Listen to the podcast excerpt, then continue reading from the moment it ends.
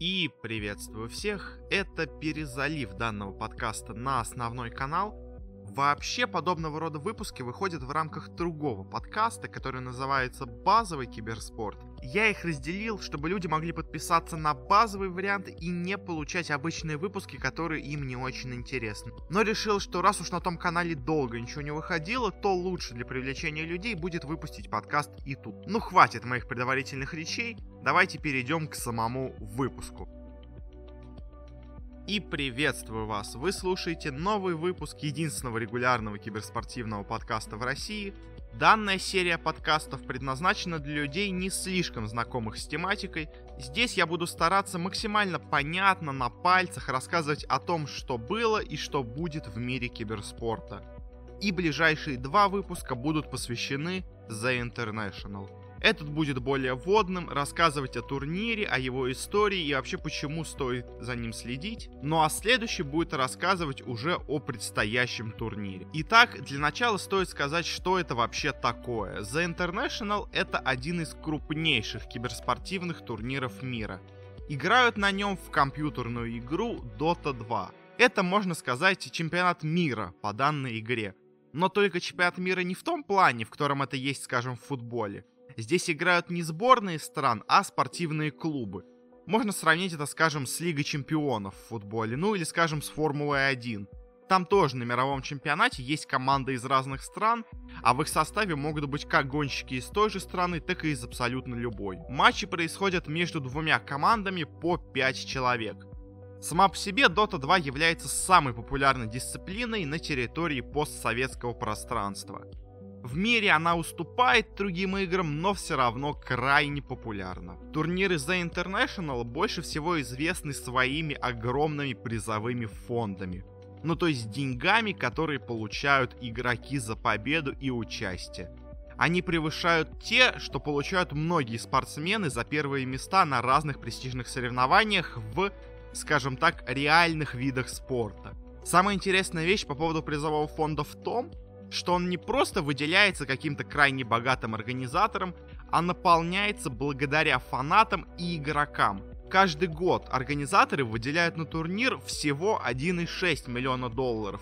Но вот, к примеру, в этом году люди дополнительно собрали еще 30 миллионов долларов для игроков. И каждый год люди собирают все больше и больше денег, что может свидетельствовать о том, что интерес к турниру только поднимается. Говоря об интересе к турниру, стоит и сказать, что число зрителей также крайне велико и превышает показатели зрителей по почти всем реальным видам спорта, кроме самых популярных, ну вроде футбола, хоккея и баскетбола. Ну а теперь, после такой краткой вводной информации, давайте пройдемся по предыдущим восьми турнирам серии, Посмотрим на выступления наших команд на них и на самые интересные ситуации, связанные с турниром. Таким образом, мы получим почти всю информацию, которая нужна для лучшего понимания надвигающегося турнира в этом году. Самый первый турнир серии проходил в 2011 году и был, наверное, самым непрофессиональным. Дело в том, что турнир провели еще до официального выхода игры Dota 2 и большинство не только зрителей, но даже игроков не понимали многого, что происходит на экране. Как можно понять, поскольку игра еще не вышла, то и денег на нем тоже не собирали и разыгрывали всего 1,6 миллиона долларов с наградой в 1 миллион долларов для чемпиона. Проходило все это в Германии в городе Кёльн. Стоит сказать, что до выхода Dota 2, как можно было догадаться, была и Dota 1, она не была полноценной игрой, но по ней уже проводили турниры. На стыке двух игр крайне сильными странами считались Китай и СНГ. Сильнейшей нашей командой была команда ДТС. Но к началу турнира игроки разошлись по двум командам, и часть выступала как Нави, а часть как Moscow Five. Говоря об СНГ, стоит сказать, что в киберспорте нет деления на Россию, Украину, Беларусь и так далее есть просто один общий русскоговорящий регион СНГ. И в командах не так часто можно встретить игроков из только одной страны. Чаще всего там имеется сборная солянка из разных постсоветских стран. На турнире было 16 коллективов изо всех стран мира. Одна из наших команд под названием Moscow Five закончила турнир на пятом-шестом месте после обидного поражения, которое в том числе было вызвано недоработками в самой игре. Но зато другая наша команда Нави не только прошла в финал, где играла с китайцами, но и выиграла его, став первыми чемпионами за International и заработав себе миллион долларов. К сожалению, для наших игроков это до сих пор является единственным чемпионским титулом на The International, хотя претендентов еще было немало. Но на этом закончим и перейдем к следующему году. В следующем году призовой фонд остался на отметке в 1,6 миллиона долларов, но турнир на долгое время перебрался в США, в Сиэтл, в родной город организаторов турнира. На чемпионате были приглашены сразу трое наших коллектива. Это действующие на тот момент чемпионы из Нави, которые все-таки произвели замену в составе после чемпионства, новая команда Даррер и снова Moscow Five, но в этот раз с почти полностью новым составом, который сильно уступал предыдущему. В итоге Moscow Five, сыграв на турнире ужасно и даже проспав один матч, заняли последнее место и с позором покинули турнир. Другая наша команда Даррер сыграла получше и подавала надежду, но заняла в итоге 9-12 место из 16. Но несмотря на это, наши болельщики были не так уж сильно расстроены, ведь наша чемпионская команда Нави вновь дошла до финала. Но, к сожалению, в этот раз они проиграли там китайцам из IG. В следующем году организаторы начали пробовать систему сбора денег на призовой фонд, и он стал равен уже 2,8 миллионам долларов. Наших команд в этот раз было всего двое. Одна — это, конечно же, прошлогодние финалисты Нави. К этому моменту участвующая до этого команда Moscow Five закрылась, но вместо нее на турнир попала другая наша команда Virtus Pro, Основой команды были игроки, уже игравшие на предыдущих чемпионатах мира. У нее были не самые лучшие результаты, но на чемпионат мира они все-таки попали. К сожалению, на самом турнире команда полностью провалилась, заняв последнее место. Ну а другая наша команда, Нави, вновь смогла дойти до финала, несмотря на замены в составе. В итоге, в тяжелейшей борьбе они вновь потерпели поражение, а чемпионами стали шведы из команды Alliance. В следующем году на уже четвертом турнире произошло много интересного. Для начала призовой фонд совершил резкий скачок и уже вырос до почти 11 миллионов долларов. Также на этом турнире снова было три СНГ команды. К сожалению, в этот раз их результат был далек от хоть сколько-то успешного. Virtus Pro не смогли пройти самую первую стадию и позорно проиграв в матче против не самых сильных игроков из Кореи, покинули турнир на последнем месте. Новый и подающий надежду коллектив Team Empire также не смог себя показать, закончив турнир на 13 месте из 18. Конечно, на турнире принимали участие и Нави. Они не стали менять состав с прошлого серебряного для них турнира, но это им не особо помогло. Они закончили турнир на восьмом месте, проиграв американской команде Cloud9. Многие бы сочли это не самым плохим результатом, но только не для одного из фаворитов вообще всего турнира. В итоге финал этого чемпионата запомнился очень странным матчем между двумя китайскими командами. Обе они имели стиль игры, построенный на раннем давлении. В итоге вместо привычных игр по 40 минут все встречи были по 20 минут. Это крайне не понравилось зрителям, и финал этого турнира до сих пор считается наименее зрелищным из всех. Ну а чемпионами из этих китайцев стала команда Ньюби. В следующем году призовой фонд вновь скаканул до 18,5 миллионов долларов. Это был знаменательный для нас год, ведь на турнире было сразу 4 наших команды. К уже известной по предыдущему турниру тройке добавилась молодая команда Vega Squadron. Но и в самой тройке тоже произошли изменения в расстановке сил. Team Empire в этот раз была лидирующей нашей командой в том году, и от них многие ждали очень хороших результатов. Virtus.pro также показывали себя довольно неплохо. Ну а вот Нави провалили тот год, но все равно чудом смогли попасть на чемпионат мира. По итогу молодая Vega Squadron заняла предпоследнее место, проиграв тем же самым корейцам, что были и в прошлом году. Нави также не показали хорошие игры и закончили турнир на 16 месте. А вот Team Empire и Virtus.pro поначалу играли крайне хорошо, и им даже пришлось играть между собой переигровку из-за равенства очков, где сильнее оказались Team Empire. Но вот далее первыми с турнира выбыли именно Empire. они заняли 12 место, проиграв опять тем же самым корейцам, что до этого выбили Вега. Ну а Virtus.pro в решающей стадии показали просто какие-то невероятные результаты и не только вошли в восьмерку сильнейших, одолев американскую команду, но и зайти в шестерку лучших, выбив с турнира главных фаворитов вообще всего турнира – европейцев из Secret.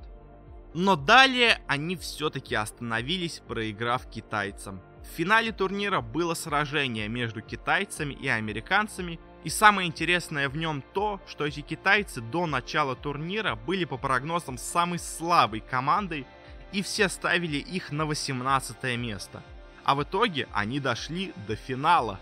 Но уже в финале они не смогли закончить начатое, и в итоге победу одержали американцы из Evil Geniuses. В 2016 году был, наверное, самый неудачный для нашего региона турнир. На него смогла попасть только одна наша команда, это снова были Нави, но как и в прошлый раз, никто не рассматривал их как даже близко фаворита. Они и не смогли доказать, что все в них ошибались, так как заняли 16 место, проиграв европейцам из Liquid.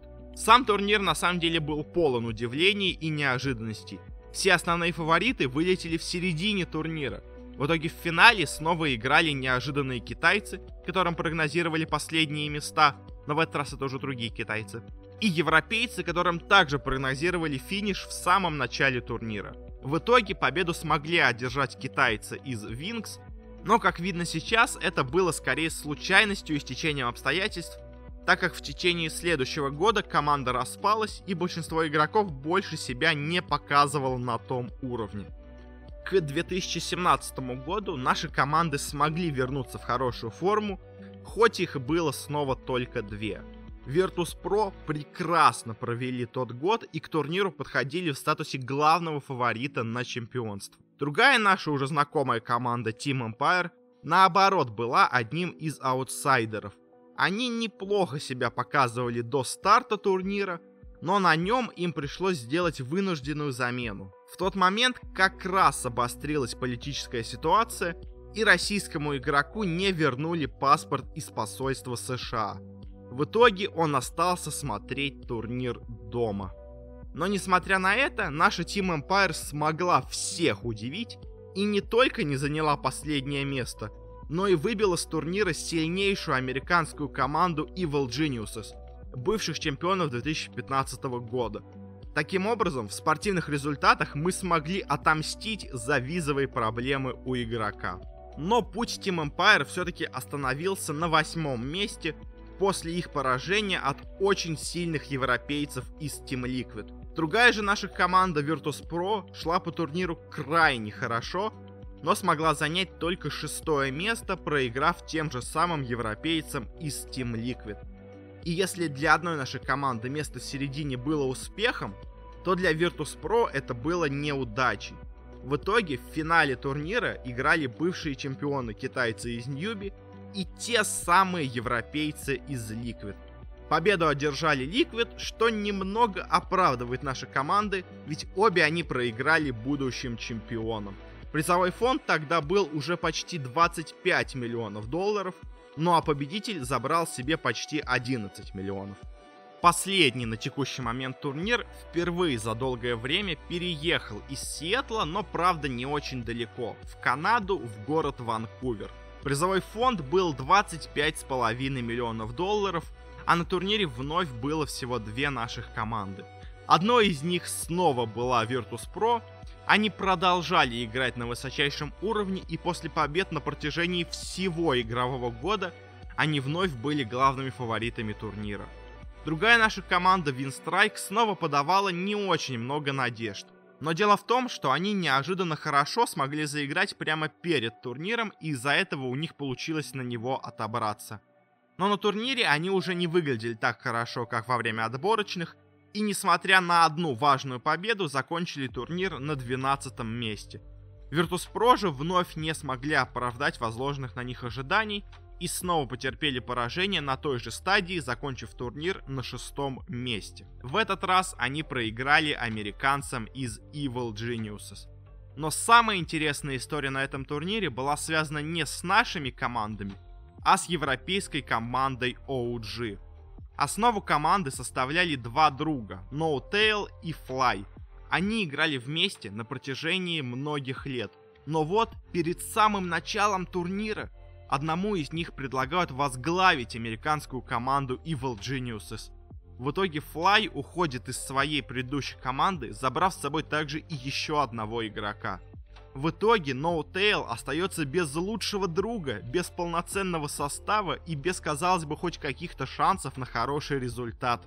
Но он берет в команду никому неизвестного молодого парня, уговаривает тренера команды вновь стать игроком и с таким составом попадает на чемпионат мира. И там, несмотря на крайне плохие для него прогнозы, он затыкает рот всем аналитикам, показывает невероятную игру, встречается в личной встрече против Evil Geniuses, куда и ушли его бывшие игроки, и побеждает их в очень тяжелом и эмоциональном матче. В итоге он и его команда аутсайдеров доходят до финала турнира, где им предстоит игра с китайцами из ПСЖ LGD. Да, этих китайцев спонсирует футбольный клуб ПСЖ. Все ставят на китайцев. Но и тут его команда OG, хоть и уступая в уровне игры, продолжает держаться и бороться за счет невероятного рвения к победе, и в итоге в невероятном финале побеждает и становится чемпионами мира. И вот команда, на которую никто не ставил, команда, которая развалилась за месяц до турнира и усилилась тренером и никому неизвестным игроком, в итоге побеждает всех за счет какой-то невероятной силы воли и рвению к победе. Ради такой истории и стоит смотреть этот чемпионат мира по Dota 2. Я подробно рассказал только об одном случае, но на каждом турнире есть как минимум несколько подобных историй. Вспомните хотя бы сколько раз я описывал неожиданные результаты команд, на которые никто не ставил. И это на самом деле самое интересное, что есть на любом спортивном турнире, и оно же есть и на The International. Это эмоции, которые ты получаешь от тех историй, которые складываются по ходу соревнования. На этом я закончу этот выпуск, но уже на следующей неделе стартует девятый The International. Он пройдет в Шанхае. Призовой фонд совершил огромный скачок и уже превысил 32 миллиона долларов. И до его старта я обязательно выпущу и вторую часть, которой расскажу о том, каков расклад сил перед стартом этого чемпионата мира, расскажу немного о каждой команде, чтобы вы и сами могли понять и осознать, какие истории складываются на турнире и чего можно ожидать. Ну а на этом я с вами прощаюсь. Спасибо за внимание. Надеюсь, выпуск был для вас полезен и интересен. До встречи во второй части.